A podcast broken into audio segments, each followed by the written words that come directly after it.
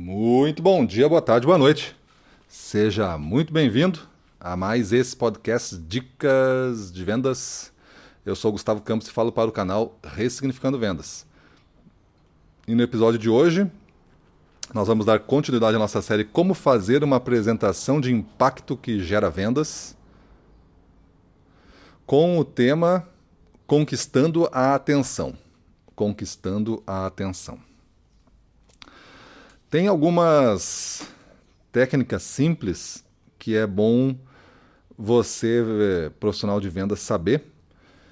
É usada por profissionais de palestra que fazem isso de forma como meio de vida, né? Os caras são realmente profissionais nisso. E essas técnicas, quando bem aplicadas, elas prendem a atenção. E o que você tem que mais sustentar durante uma apresentação é a atenção. Porque quando você não sustenta a atenção, as mensagens que você é, vai passando começam a ficar desconectadas.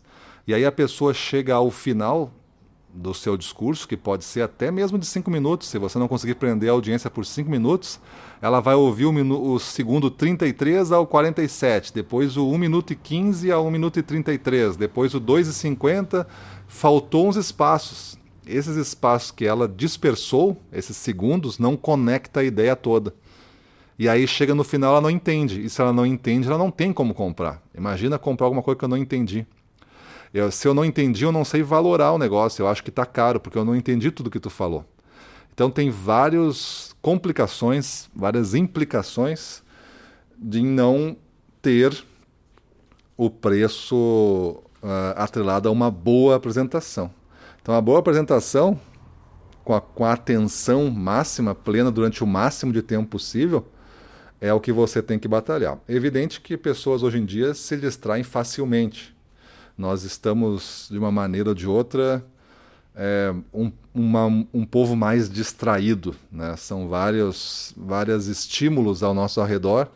É, ainda mais se tiver com um computador, um celular à disposição e, e entra e sai em movimento onde você estiver, é, de muitas pessoas, muitas coisas acontecendo ao mesmo tempo, as, muitos sons acontecendo ao mesmo tempo junto com a sua fala, isso realmente gera uma distração é, contínua.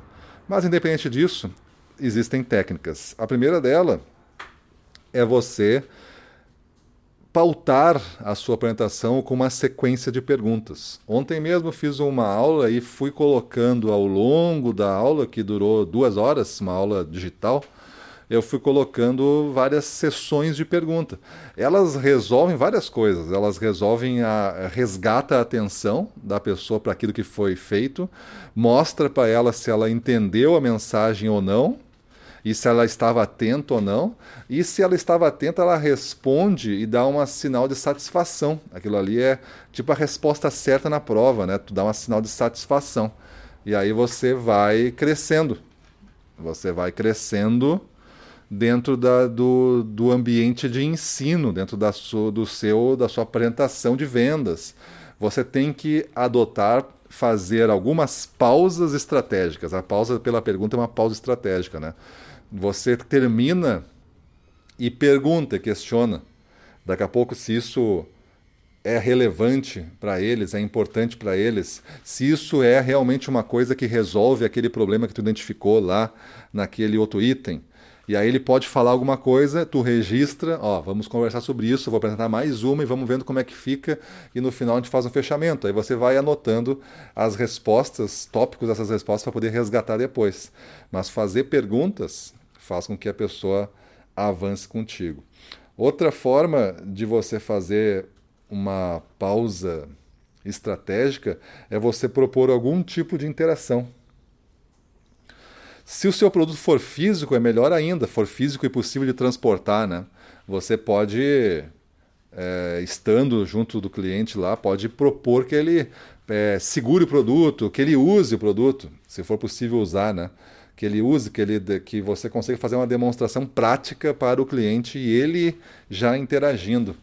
É, essa forma de, de propor pequenos exercícios, pequenas práticas ajudam muito a, aumentar o interesse no tema, deixa o grupo mais alerta, menos sonolento, faz com que eles fiquem é, muito ativados na sua pauta. Eles começaram já a usar.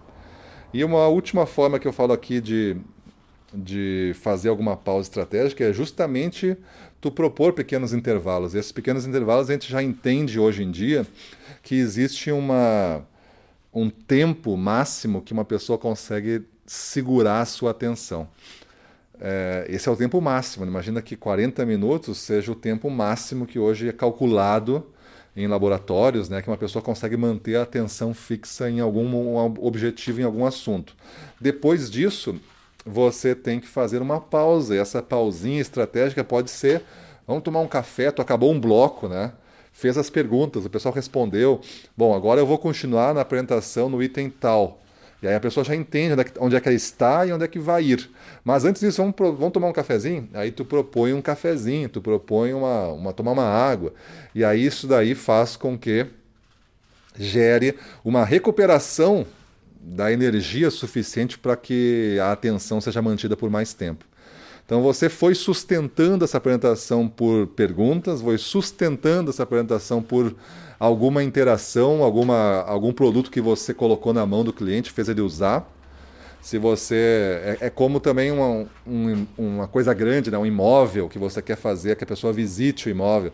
É, é a hora de, de, de fazer essa visita. Vamos conhecer o imóvel decorado às vezes que está junto com o plantão de vendas, né? Então o imóvel decorado está lá, você leva neste momento, já é uma pausa e já é uma interação. Você fez um, um papo do discurso antes, você mostrou os diferenciais, o que está ao redor, você mostrou várias coisas. Aí você fez uma, várias perguntas, se a pessoa se interessava nisso, naquilo, que tipo de família, que tipo de interesse, tu começou a mapear o estilo de vida.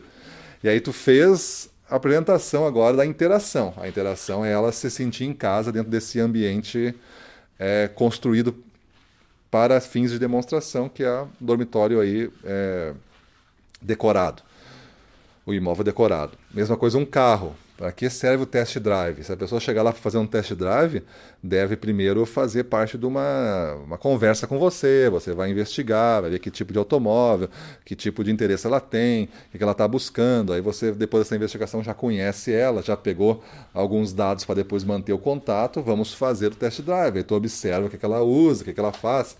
Então, às vezes, o seu produto não precisa ser transportável, pequeno, né? um produto tipo um celular, coisa assim.